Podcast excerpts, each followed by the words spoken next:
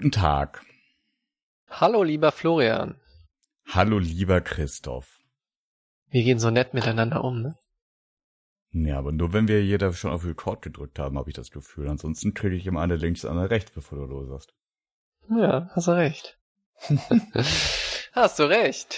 Erstmal Wie eine Schelle aus? zur Begrüßung. Ah, hervorragend sieht's Ja, aus. klar. Nehmen wir eigentlich schon auf? Ist das schon die Folge? Ja, ich nehme schon auf, aber es ist ja ein bisschen lames Intro, nicht? Für so einen Ja. Tech-Podcast. Deshalb würde ich sagen, starten wir einfach nochmal. Okay, nochmal noch mal von vorne. Das Ja. ist jetzt überhaupt nicht spontan. Hallo, Christoph. Ich rufe dich nochmal an. Tschüss. TSL, das ist der Podcast für Business Casper, Nerds und alle dazwischen. Nur echt mit Christoph und Florian und der Roboterstimme eures Vertrauens. Viel Spaß mit der neuen Folge. Das macht er jetzt wirklich. Ich komme nochmal zur Tür rein. Da gab's doch mit Dili Hallerforden, dieser Witz. Ja, hallo? Hallo Florian, willkommen zur Folge 10.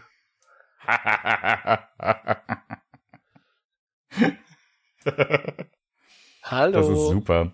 Das ist super. Hallo. Ich denke, mir, mir fällt dieser blöde Witz mit Didi Hallervorden jetzt nicht mehr ein.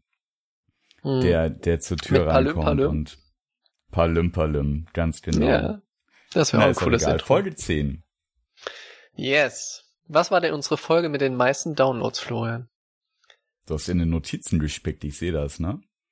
Ja. Ich hatte, ich hatte so eine kleine Intro vorbereitet und so ein paar Themen und du haust Hm. einfach direkt rein. Lieber Christoph, die Folge mit den meisten Downloads bislang war die Folge 2 zum Thema künstliche Intelligenz.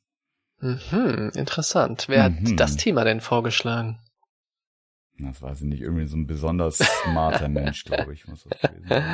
Ah, Ähm, Ich hätte ja, ich weiß gar nicht, ob ich ob ich es gedacht habe. Ich glaube, ich habe nicht drüber nachgedacht, ob wir es tatsächlich zu zehn Folgen schaffen, ob wir oder ob wir das Experiment vorzeitig beenden. Aber ich finde das ganz schön cool hm, tatsächlich. das, das erklärt auch die vierstellige Folgennummer, die wir verwenden, ne? ja, ja, das ist ja der Ausdruck meines Grundoptimismus. Ja, Ähm, finde ich gut. de dem gegenüber natürlich durchaus manchmal so ein bisschen so, oh mein Gott, oh mein Gott, Realismus entgegensteht. Aber es scheint ja Hm. eher in die Optimismusrichtung zu gehen mit uns beiden. Total. Total. Hm. Zur Feier des Tages trinke ich zehnjährigen Whisky. Ich habe jetzt Wow. leider nicht für jede Folge einen passenden parat und spätestens ab Folge 25 muss ich dann auch passen, was den Whisky anbelangt. Das ist ja eine, eine, einer unserer Hörer äh, möchte uns beglücken. Ja, Christoph, bevor wir zu dem unglaublich tollen Thema des Tages kommen, das sich Hm. ja irgendjemand Schlaues von uns beiden ausgedacht hat, Genau. minimals Recap und äh, ein bisschen Housekeeping. Also das erste ist natürlich die Shownotes zu dieser Folge unter tsl.fm slash 10. Ganz genau. slash 10, genau. Ähm, wir haben noch offen die sagenumwobene Verlosung von diesem On-Mute-Button aus Folge 8, Ja. wo es ja um Hirn-Computer-Interfaces und um Exoskelette ging. Mhm. Es gab einen unglaublichen Andrang für diesen, diesen, Ja. diesen K- Hm. Knüppelknopf da. Und es gab so viel Andrang, dass wir uns entscheiden mussten, die Spielregeln ein bisschen zu ändern. Ähm, Hm. und es gibt tatsächlich einen Gewinner. Der Gewinner ist Matthias, der weiß von meinem Glück noch nichts, den werde ich gleich anschreiben. Und Matthias hat nicht online unter der Folge kommentiert, so wie wir es eigentlich uns erbeten hatten, sondern er hat einfach per E-Mail geschrieben, was sehr oldschool Hm. ist, aber ich finde durchaus, wenn man so ein bisschen die, die, die Rahmenbedingungen biegt, zulässig. Ähm, Hm. Hat uns ganz, ganz nettes Feedback hinterlassen und auch ein paar An Ansätze, auf die ich gleich mal eingehe, zumindest zur letzten Folge. Mhm. Und ob der jetzt will oder nicht, der kriegt jetzt diesen Knopf. Ja, finde ich gut. Ja, also herzlichen Er hat auch Glückwunsch. nichts mitzubestimmen. Nein, nein, nein, nein, nein, nein. Also das, das ist jetzt so. Und ich habe auch seine Hm. Adresse. Ah, Ähm, sehr gut. Von daher, Hm. da kann gar nichts mehr passieren. Ähm, Kommt da nicht kurzen- raus. Klasse. Nee, überhaupt nicht. Als kurzen Nachklapp zur letzten Folge. In der letzten Folge ging es ja um Remote Teamwork. Mhm. Und da sind mal zwei Punkte aufgekommen, ähm, auf die ich gerne mal ganz kurz eingehen möchte. Und zwar, das eine war, ähm, dass, dass du ja sehr überzeugend erzählt hast, dass es einen Vorteil haben kann, einfach gerade intern in der, im Team direkt anzurufen, anstatt sich jetzt ewig Mhm. E-Mail-Ping-Pong hin und her zu schreiben. Wie machst du das aber, wenn Leute eben dich auf E-Mail anfunken? Also wie, wie und, und, und quasi dich wieder zurückziehen in den in den äh, Textsumpf. Mhm. Ich glaube, ich habe nicht so ein so ein klares, immer eindeutiges Vorgehen. Aber meine Logik ist, wenn ich das Gefühl habe, dass dass es jetzt ein bisschen komplizierter wird und also ich versuche eigentlich zu bewerten, ist das gerade der sinnvollste Kanal, über den wir reden, egal über welchen ich angesprochen werde. Das heißt, ich ich, ich fühle nicht so den Zwang, entsprechend E-Mail zu antworten, sondern ich überlege mir, was passiert dann eigentlich, wenn ich jetzt zum Beispiel per E-Mail antworte? Schreibt er dann auch wieder eine E-Mail und ich dann auch wieder? Und dann geht das irgendwie ein paar Tage hin und her. Und wenn ich das Gefühl habe, dann greife ich einfach zum Telefon.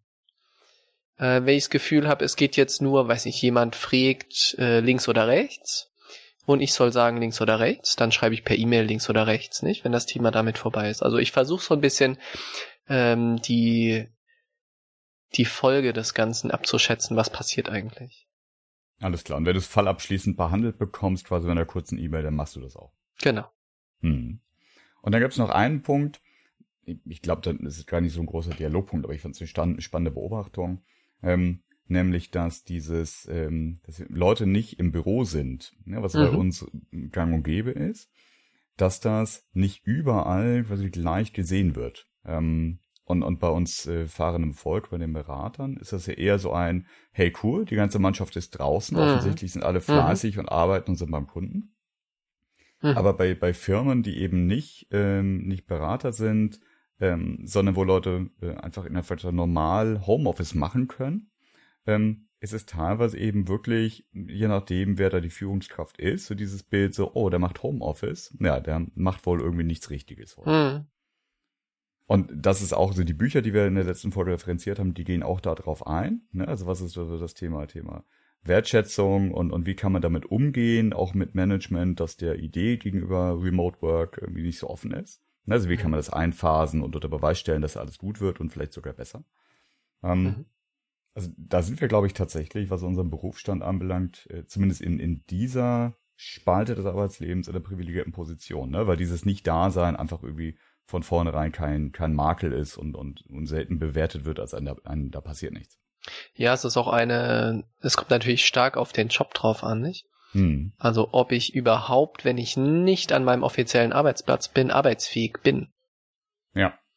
Ähm, und bei vielen Berufen ist das ja einfach nicht der Fall, ne? Also äh, wenn ich morgens zum Bäcker gehe, der Bäcker kann von zu Hause nicht so richtig viel anrichten, nicht? Ähm, und so gibt es eine Vielzahl an Jobs, wo das erstmal gar nicht möglich ist, überhaupt zu arbeiten, wenn man nicht am Arbeitsplatz ist. Das ist für mich die erste Abstufung. Und die zweite ist dann eine Frage, ja, wie üblich ist es eigentlich, dass du nicht da bist? Ne? Bei uns ist es eher unüblich, dass du da bist. Und deshalb ist das einfach so etabliert. In anderen Berufen, wo es naja, was ist der Grund, Homeoffice zu machen? Ne? Also bei uns ist ja die Abwesenheit vom offiziellen Arbeitsplatz nicht, oder ähm, in den meisten Fällen nicht, ich will jetzt Homeoffice machen, sondern ich muss jetzt zum Kunden. Ne? So fängt es normalerweise zumindest an, ja. Ja. Und ich glaube, daraus, aus dieser Selbstverständlichkeit und Notwendigkeit und dem Grundverständnis, dass du gar nicht da bist, entsteht dann so ein Kernverständnis auch für Homeoffice. Hm. Hm. Und für Produktivität, egal wo man gerade ist. Genau. Hm. So, aber hm. bevor wir da jetzt wieder eintauchen, wenn noch, wenn noch genug Themen auf, äh, aufkommen, machen wir einfach irgendwie nochmal so eine, so eine Recap-Folge. Ja, also eine gerne. Fortsetzungsfolge. Äh, so wie wir auch ähm, ja schon vereinbart haben, tatsächlich eine Fortsetzungsfolge von Nerd Stuff History zu machen. Unbedingt. Und ohne mit, zu viel mit, zu mit versprechen. Gästen. Genau, das ist vielleicht die erste Folge, wo wir einen Gast dabei haben. Hat sich jemand aus unserem treuen Hörerkreis nämlich schon auserbeten, ähm, dass wir auch auf seine Expertise zurückgreifen. Und das machen wir eigentlich ganz gerne, oder? Genau, er kann nämlich noch ein bisschen, ich schätze mal, ähm, so um die acht weitere Jahre in die History zurückgehen als wir. weil, weil er Und so hat damit hat. noch viel nerd-stuffigere Dinge, die in unserer Nerd-Stuff-Logik ähm, eher schon Standard sind. Also, nicht? Ja. Wird sehr spannend. Hervorragend.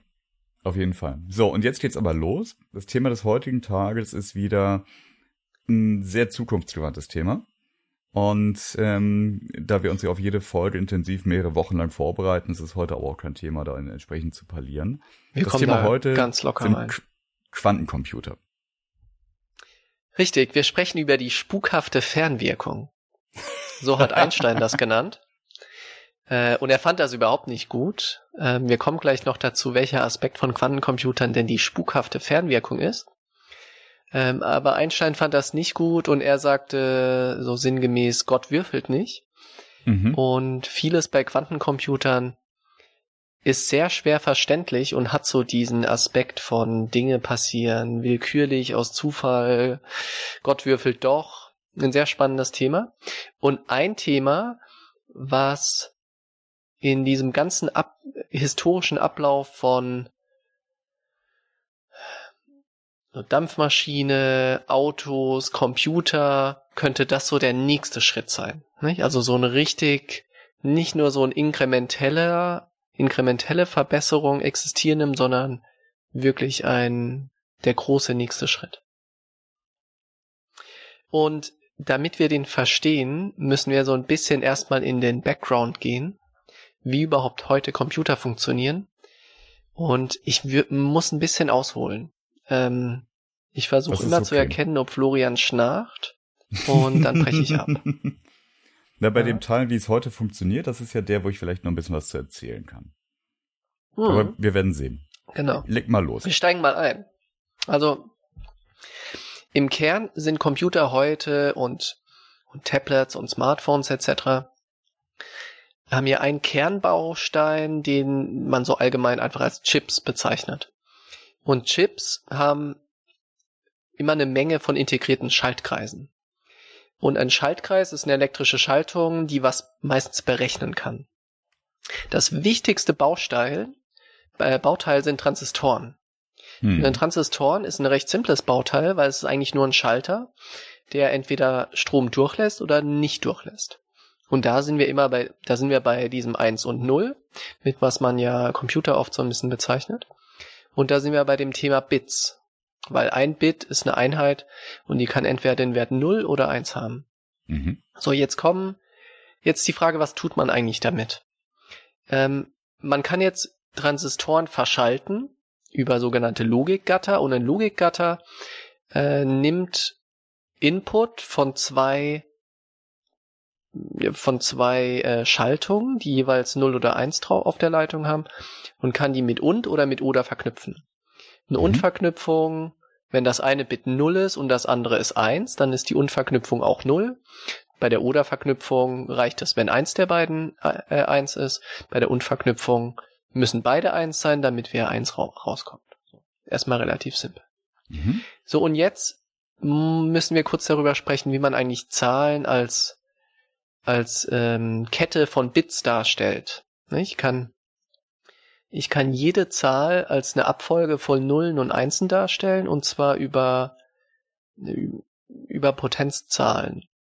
Und zwar ist die Potenz immer die 2 und die erste Stelle, also die erste 0 oder 1, beschreibt 2 hoch 0 oder 2 hoch 1. Und so geht's dann immer weiter und so hat man so eine Zweierpotenz und kann sich darüber Zahlen zusammenbauen.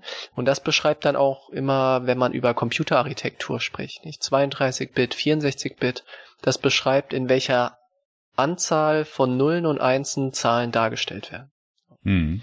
Und daher Und kommt was- dieser Spruch auf Hm. den Nerd-T-Shirts, es gibt irgendwie zehn Arten äh, von Menschen, die die Binary Code verstehen und die dies nicht tun. Genau. Das Mhm. ist nämlich 2 hoch 1 plus 2 hoch 0. Und das ist 2. Very well. Siehst du, hier, hier komme ich noch mit. Passt. Ja, sehr gut. So, wenn ich jetzt zwei Zahlen habe, die ich als Kette von 32 Nullen und Einsen darstelle, dann kann ich eben über so ein Logikgatter ähm, und mehrere und und oder Verknüpfungen eine Schaltung aufbauen, was diese zwei Zahlen zum Beispiel addiert oder multipliziert. Hm. Also einfache Rechenoperationen, die direkt in Hardware abgebildet sind. Und weil sie in Hardware abgebildet sind, sind sie auch äh, sehr schnell zu berechnen. Heißt das deswegen Gatter, weil es tatsächlich auch auf dem Chip so aussieht wie ein Gate? Gute Frage. Oder? Keine Ahnung. Das stehen wir jetzt beide gerade dumm da, nicht? Ja, das ist okay. Du redest, ich google. ich weiß ehrlich gesagt nicht. Was ich noch dazu sagen kann, ähm, es ist ja eine Frage, wann schaltet der Computer eigentlich jetzt auf die Leitung die 0 und die 1? Ne? Und diese Umschaltgeschwindigkeit, das ist die, ähm, das ist die Rechenfrequenz des Rechners. Also wenn man darüber spricht, der hat irgendwie 2 Gigahertz, der Prozessor, dann schaltet er eben entsprechend 2 Gigahertz, was weiß gar nicht, wie, wie schnell das ist, ähm, was eine hohe Anzahl an Umschaltungen pro Sekunde ist. So, und der ganze Fortschritt in Computergeschwindigkeit ist eigentlich in den letzten 50 Jahren nur durch Verkleinerung immer entstanden. Hm. Also, dass man immer mehr Transistoren auf einen Chip gekriegt hat. So.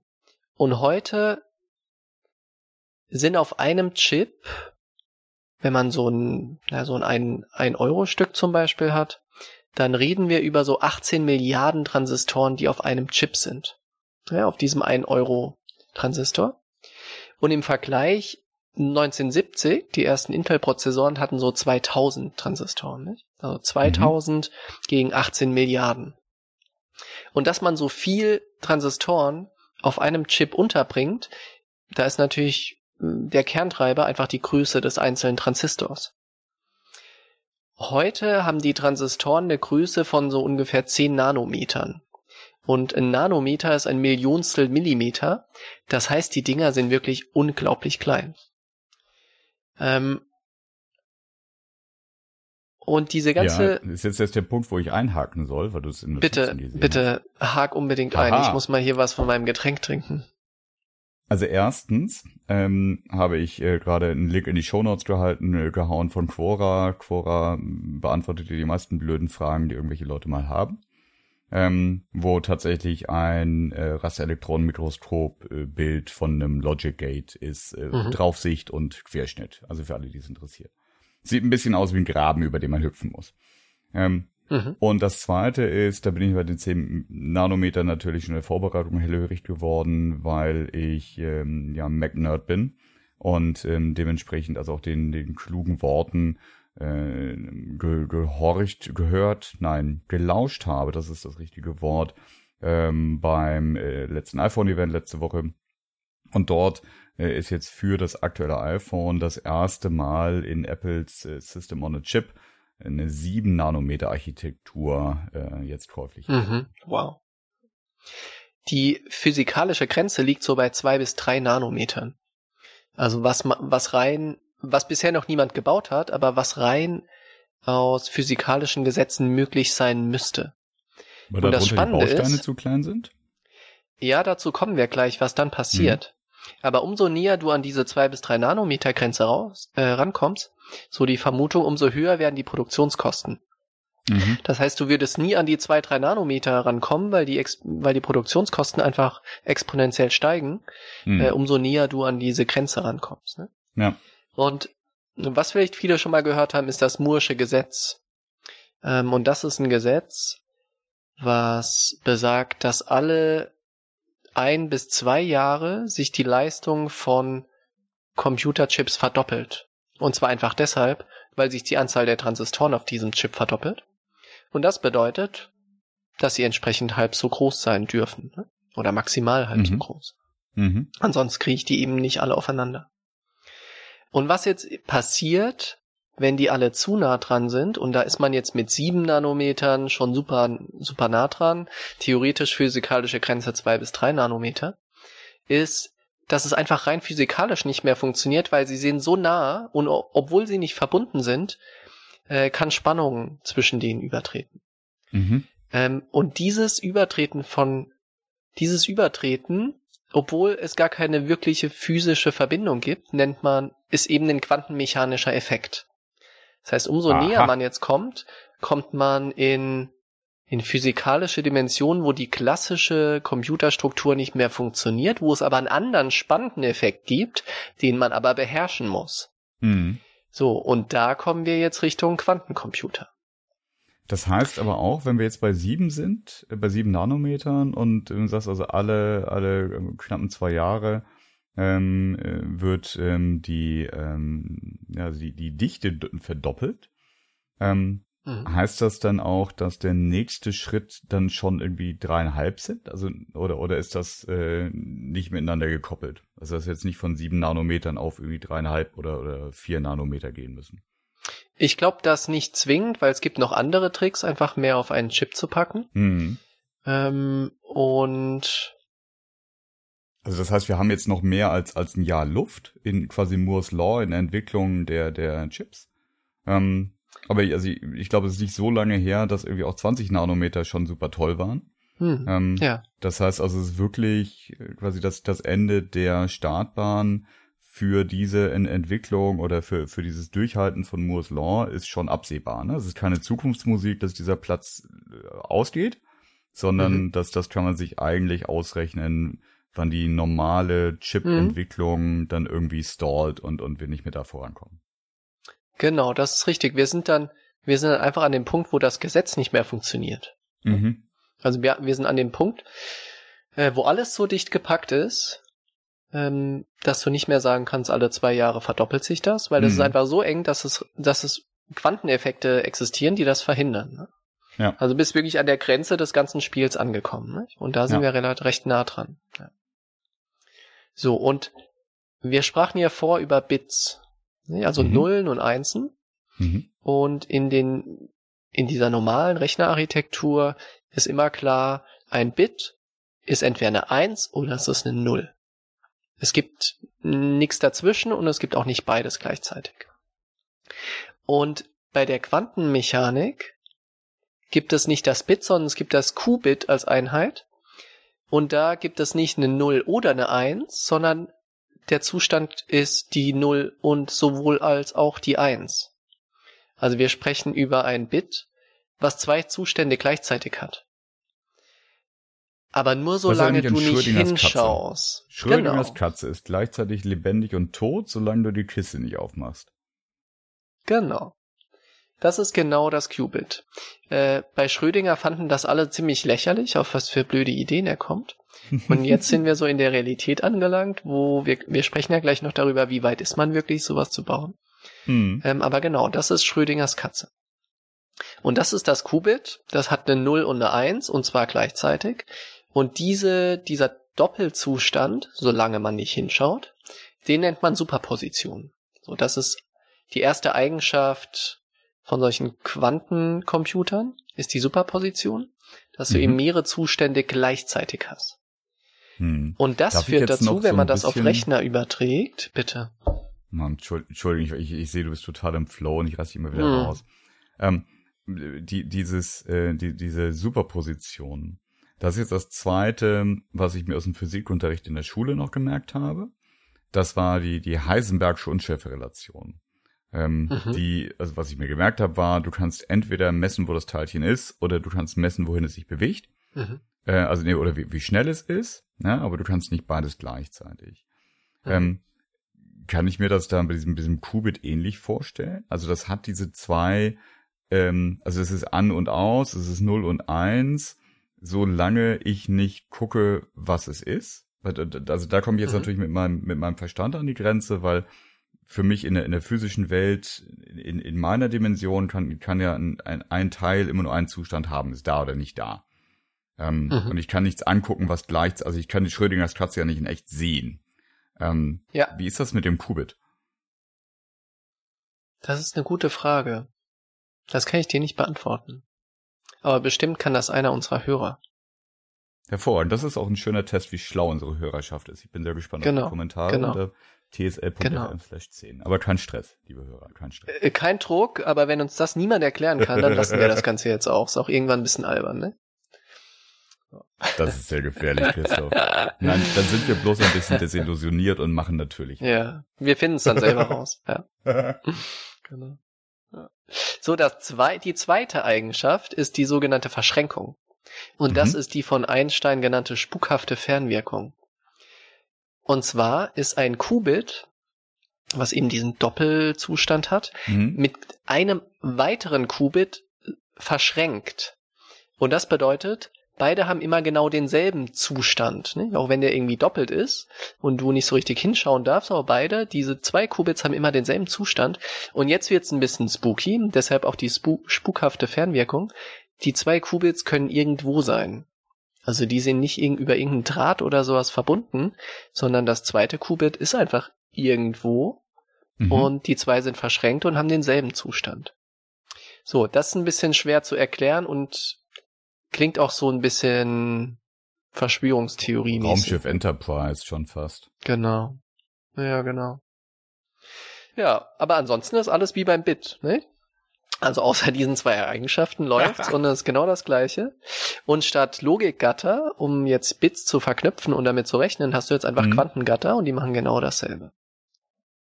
Und das ist erstmal die Grundlogik eines Quantencomputers. So. Okay, lass, Jetzt. lass uns nochmal die, die, die blöden Zusammenfassungen mhm. machen. Mal ganz kurz. Also, das Bit hatte vorher entweder war es an oder aus. Eins oder null, binäres System mit Potenzen von zwei, konnte man irgendwie beliebig große Zahlen darstellen. Mit, mit, mit logischen Verknüpfungen äh, und und or und sonst was äh, konnte man irgendwie Rechenoperationen durchführen und darauf baut dann irgendwie der, der moderne normale Computer auf. Jetzt kommt der Quantencomputer, auf einmal wird für alles, für alle gleichen Begriffe wird das Q vorangesetzt, jetzt gibt es das Q-Bit. Ähm, das Qubit hat immer noch zu, zum, zugrunde das binäre System. Mhm. Ja, das heißt also eins und null. Aber das Qubit kann eins und null gleichzeitig als Zustand haben. Mhm. Diese Superposition. Absolut richtig. Und, das, und jedes Qubit hat irgendwie ein Geschwisterchen. Mhm. Und das Geschwisterchen hat äh, die äh, gleiche, äh, also ist, ist, ist, ist auch gleichzeitig an oder aus. Das ist richtig. Und wir wissen nicht, wo es ist, aber das ist weg. Genau. Okay. So klingt ein bisschen komisch. Ist das der, ist das ist der Punkt? Auch? Ja, ja. Hm. Bevor wir überhaupt dazu kommen, wie ist das überhaupt praktisch umsetzbar? Lass uns mal überlegen Anwendungsfälle. Weil mhm. es gibt eine Kerneigenschaft, die das, oder, oder diese zwei Kerneigenschaften, Superposition und Verschränkung, führen jetzt dazu, dass du extrem parallel rechnen kannst. Ähm, und du musst teilweise noch nicht mal rechnen, sondern der Zustand ist einfach, das Ergebnis ist einfach da. Nicht? Weil ähm, entsprechend der Superposition, das Ding ist 0 oder 1, du weißt nicht so richtig. Und mhm. so kann das Ganze Ergebnisse innerhalb von unter einer Sekunde ähm, ja, errechnen. Ne?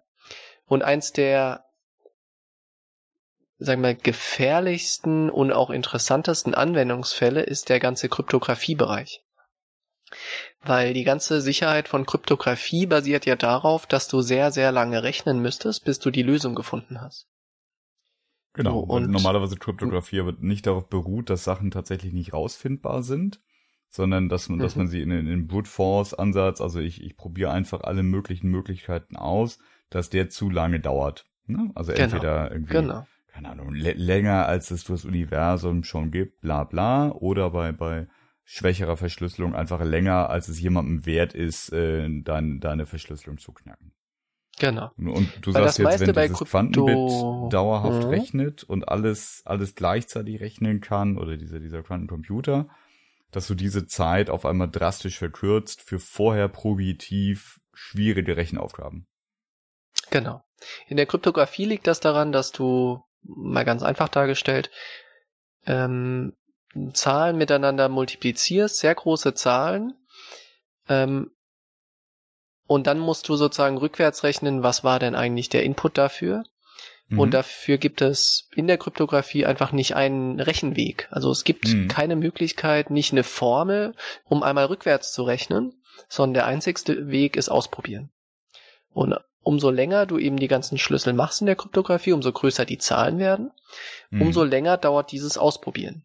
Mhm. Und mit Quantencomputer dauert es eben trotzdem sehr, sehr kurz. Und als Beispiel, wenn man in der Kryptographie einen Schlüssel knacken will und der ist so lang, dass das klassischerweise so über 100.000 Jahre dauern würde mit den jetzigen mhm. Rechnern, dann geht das in der Quanten, mit Quantencomputern unter einer Sekunde. So, weil das Ding rechnet Oha. noch nicht mal, das Ergebnis ist einfach da. Ne? Und das ist jetzt ein bisschen ein Problem. Genau, du hast da nicht nur eben einen Qubit, sondern du hast wieder mehrere, aber gar nicht so, hm. Äh, gar nicht so viele, sondern irgendwie so 60 oder 64, äh, 16 oder 64 Qubit. Ähm, und damit kannst du sehr schnell solche Probleme lösen, weil einfach die ganzen Zustände direkt da sind. Ne? So, das macht jetzt für die, für vieles ein Problem. Das macht ein Problem für Sicherheit im Internet, nicht? Auf jede, die meisten Seiten, auf die du heute gehst, haben so ein SSL-Zertifikat. Mm. Und das beruht auch, das ist auch nicht inhärent bis in alle Ewigkeit sicher, sondern das basiert, auch darauf, dass du so ein Rätsel eben nur mit sehr, sehr großem Zeitaufwand lösen kannst und nur dann mm. könntest du so ein Zertifikat knacken und fälschen. So mit Quantencomputern wird das relativ schnell gehen. Ähm, das ganze Kryptographie-Thema führt dann dazu, dass auch viele Geheimdienste daran natürlich sehr, sehr interessiert sind, ähm, weil es ist dann, wir sind dann weg von diesem inkrementellen Thema, nicht? Bisher wurden einfach die Schlüssel in der Kryptographie immer länger, also mhm. die Größe der Zahlen, mit denen du rechnest, weil es immer wieder Computer gab, die dann doch mit ein bisschen Aufwand diese vielen ähm, möglichen Lösungen durchprobieren könnten. Jetzt hast du einfach gesagt, okay, die Computer können das, wir machen die Schlüssel einfach noch ein bisschen länger und das war bisher so die Grundlogik, um einfach der steigenden Rechenpower in der Kryptographie gerecht zu werden und das klappt jetzt nicht mehr. Ja, ich habe tatsächlich auch in der Vorbereitung gefunden, äh, ein, ein, ein Forschungsprojekt und derer gibt es sicherlich dann sehr, sehr viele zum Thema Post-Quantum Cryptography. Mhm. Ähm, in dem Fall vom NIST, dem National Institute of Standards and Technology, vom US Department of Commerce, ähm, mhm. die eben dann jetzt ausschreiben, liebe Leute, könnt ihr euch bitte irgendwelche kryptografischen Ver Verfahren ausdenken, äh, die, die auch funktionieren, wenn, wenn, wenn mehr äh, als die Handvoll äh, Firmen, die es momentan gibt, irgendwie so, einen, so einen Quantencomputer haben. Ähm, und, aber da, da bin ich ehrlich gesagt so weit außerhalb meiner, meiner technischen Kompetenz, dass ich nicht bewerten kann, was es auf sich hat.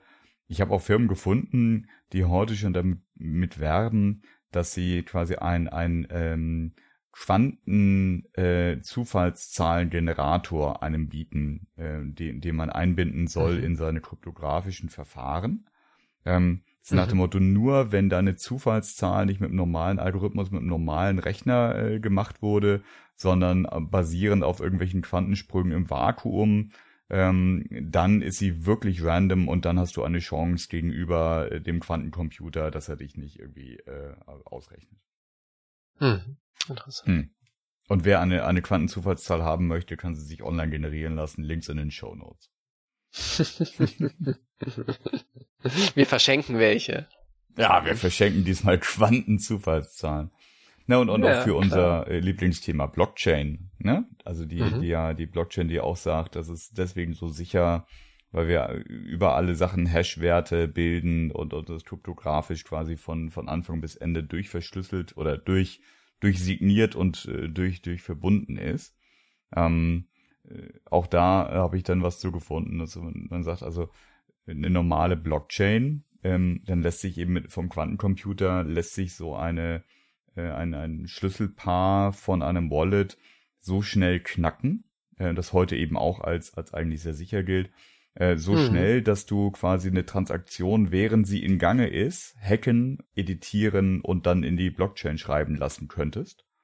Ähm, mhm. Ähm, und äh, dann gibt's also auch dann jetzt schon Ansätze für eine quantengesicherte Blockchain, äh, die dann mhm. in der Presse direkt betitelt wurde als irgendwie Blockchain mit äh, Zeitmaschine.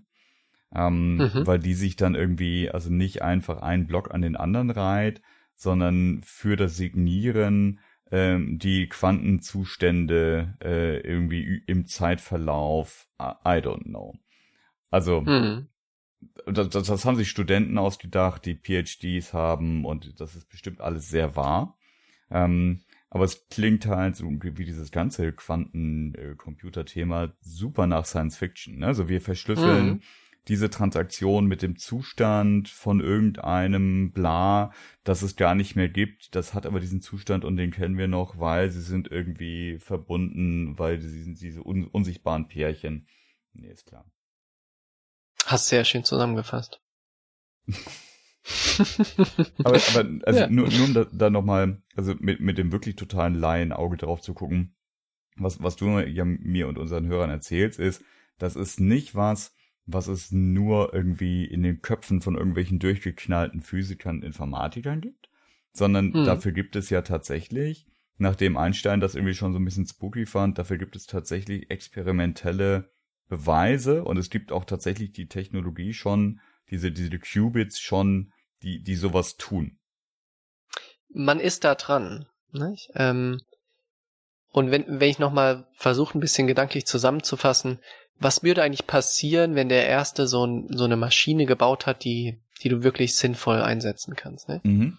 Das ganze Thema, ich sag mal, Einkaufen im Internet, nicht? Jegliche Art von, also wenn ich mir jetzt überlege, ich hätte so eine Maschine und ich will jetzt Florian mal richtig, richtig an, äh, richtig ans Geld rangehen oder an die Informationen, Mhm. Alles war Florians Zugriff auf E-Mails, nicht? Dein Passwort für einen E-Mail-Account, zack. Unter einer Sekunde habe ich das. ähm, Online-Shopping, nicht? Zack. In einer Sekunde habe ich dein Amazon-Passwort, dann kaufe ich auf deinen mhm. Namen ein. Mhm. Ähm, dein schöner, dein schönes neues Auto, was wahrscheinlich irgendeine, irgendeine Fernbedienung hat, mit der man das aufmacht, mache ich jetzt auf. Ähm, das, das ganze Thema Blockchain, nicht deine Bitcoin, das sind jetzt meine Bitcoin. Ähm, und so geht das eigentlich weiter. Das heißt, jegliche Art von Sicherheitsmechanismus, die es heute im Internet gibt, ist auf einmal schmilzt die dahin, nicht? Und das betrifft hm. Florian, das betrifft aber auch Staaten. Ne? Und mhm. da kommt natürlich das große Interesse von Geheimdiensten und zwar wahrscheinlich so von beiden Seiten, nicht? Einmal ich will derjenige sein, der die Maschine hat und einmal ich will mich dagegen sichern, dass jemand anderes die Maschine hat. Und das ist in erster Linie heute ein Forschungsthema und die ersten Maschinen, die in die Richtung gehen, gibt es. Die ersten waren ähm, D-Wave Systems. Das war eine Firma, die hat vor knapp zehn Jahren war das schon hat mit der großen Pressemitteilung und Co. gesagt, sie haben so ein System gebaut und zwar mit 16 Qubits. Und mhm. das Ding kann schon Sudoku-Rätsel lösen und zwar nicht wie ein klassischer Computer das tun würde, im Sinne von, ich probiere einfach mal ganz viel aus und errechne mir die Lösung, sondern das ist eben wieder in der unter einer Sekunde, die Lösung ist einfach da. Mhm. Ob das so ein richtig reales System war, ob das richtig was konnte, ähm, wurde nie so ganz öffentlich. Aber D-Wave Systems hat mindestens Anfang 2010 eines dieser Rechner an Lockheed Martin, eine große, große Rüstungsfirma, verkauft und mhm. 2013 eine Maschine an Google verkauft, eine an die NASA verkauft. So ganz aus der Luft gegriffen scheint es nicht gewesen zu sein. Ja. Google, oder sie machen einfach supergeiles Marketing. Oder das, also ja. So, so oder so eine Firma, die man im Auge bleiben halt, behalten sollte. Ja, genau. Ähm, Google arbeitet auch sehr stark daran. Ähm, nach eigener Aussage mehr mit dem Fokus auf Machine Learning. Weil das ganze mhm. Thema künstliche Intelligenz, dazu hatten wir ja auch schon gesprochen, ähm, basiert sehr stark auch auf Rechenpower, weil du musst einfach so ein großes neuronales Netz trainieren und das dauert seine Zeit. Das geht schon deutlich schneller, wenn du GPUs hast, also spezielle Prozessoren, die einfach hm. diese, diese ganzen mathematischen Operationen, die du dafür brauchst, direkt in der Hardware drin haben. Mhm. Aber wenn du einen Quantencomputer hast, dann geht's noch deutlich schneller. Dann ist das System sozusagen in, in null Zeit komplett trainiert auf alles Wissen, was du ihm reinfüttern kannst. Ne?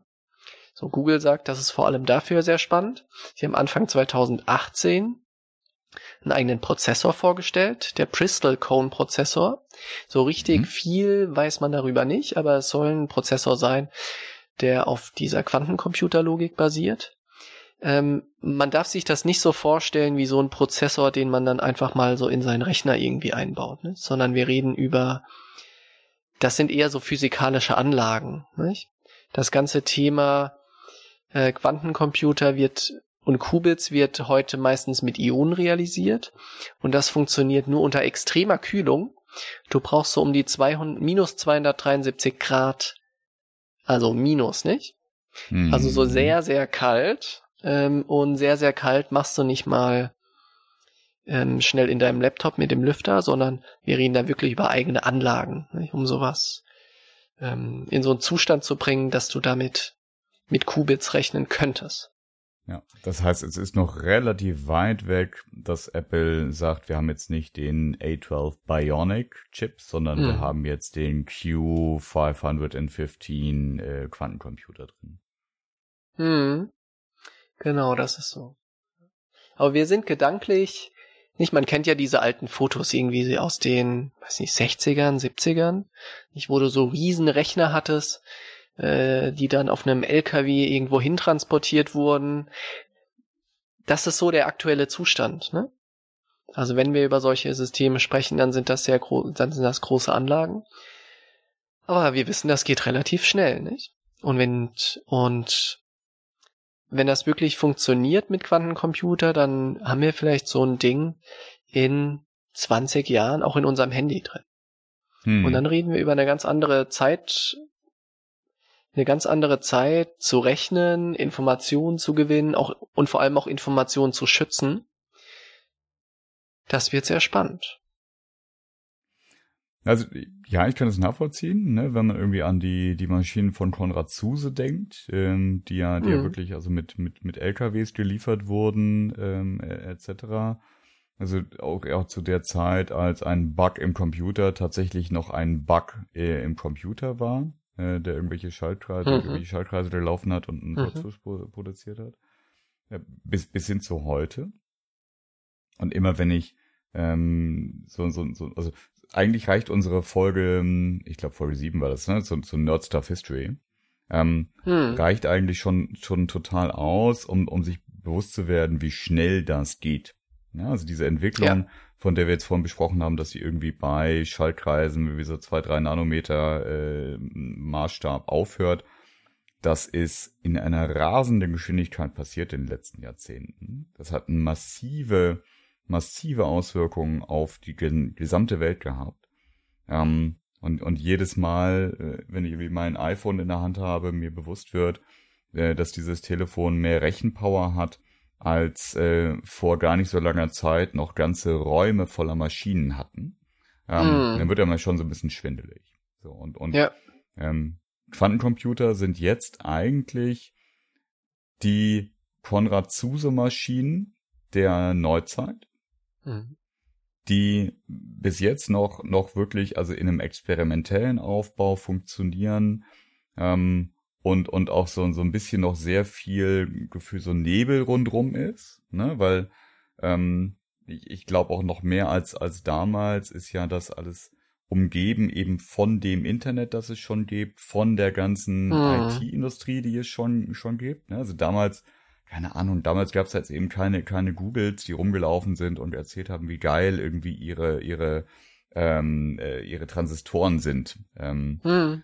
Das war alles noch sehr, sehr ingenieursgetrieben. Ich war natürlich nicht dabei, so stelle ich mir das vor, aus, aus, aus den Dokumenten und, und äh, den Unterlagen von damals. Und, und heute ist, ist alles, was technische Innovation anbelangt, immer eingehüllt in so einen Marketingnebel, wo es schwer ist, dann auch rauszufinden, ist das jetzt so eine fixe Idee und ist das einfach eine, eine coole PR-Geschichte oder ist da wirklich was dran? Aber Mhm. wenn, wenn wir jetzt mal versuchen, diesen, diesen Nebel wegzupusten, dann gibt es tatsächlich Versuchsaufbauten, in dem diese Qubits, es, also in dem es diese Qubits gibt. Ähm, Mhm. Jetzt mal, also außen vor gelassen, ob die jetzt schon so gut so Doku-Puzzle vor zehn Jahren gelöst haben oder nicht. Aber es Mhm. gibt diese Mhm. Dinger und es gibt, also zumindest stelle ich es mir jetzt so vor, auch ein, auch ein Pfad ähm, der Entwicklung, dass aus diesen super tief gekühlten Versuchsaufbauten in irgendwelchen Laboren in den nächsten Jahren Systeme werden, die normale Menschen benutzen können. Oder siehst du das nicht so? Siehst du das immer irgendwo im Labor? Ich glaube, alles, was ich verstehe das ganze Thema physikalisch zu wenig, ne? Aber alles, was du am Ende irgendwie kommerziell nutzen kannst und was einen Mhm. deutlichen Vorteil hat, wird, wird sich massiv entwickeln.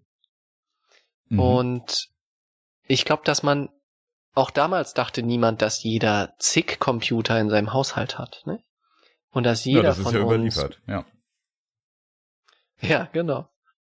Und die Einschätzung damals war ja erstmal, das braucht niemand. Was soll man eigentlich damit?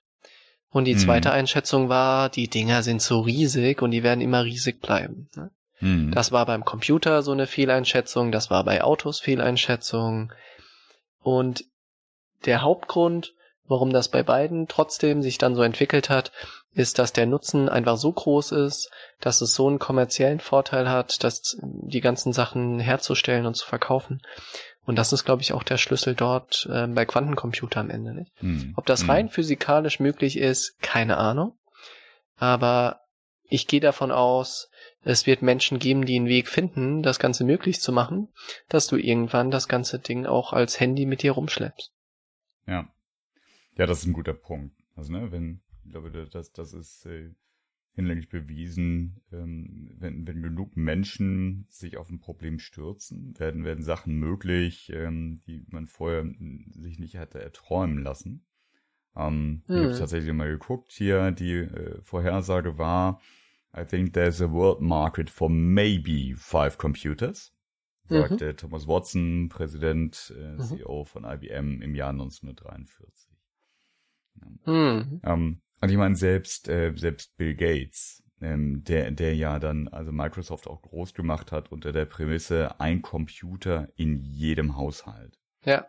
Ähm, wenn du heute durchzählst in, in einem erste Weltland, wie viele Computer nach der Definition ähm, es gibt. Ne? Also es gibt mehr Mhm. Smartphones als Menschen auf dem Planeten. Was also wenn auch gerade wenn du Mhm. dir dann die Verteilung dieser Smartphones anguckst, Mhm. absurd ist.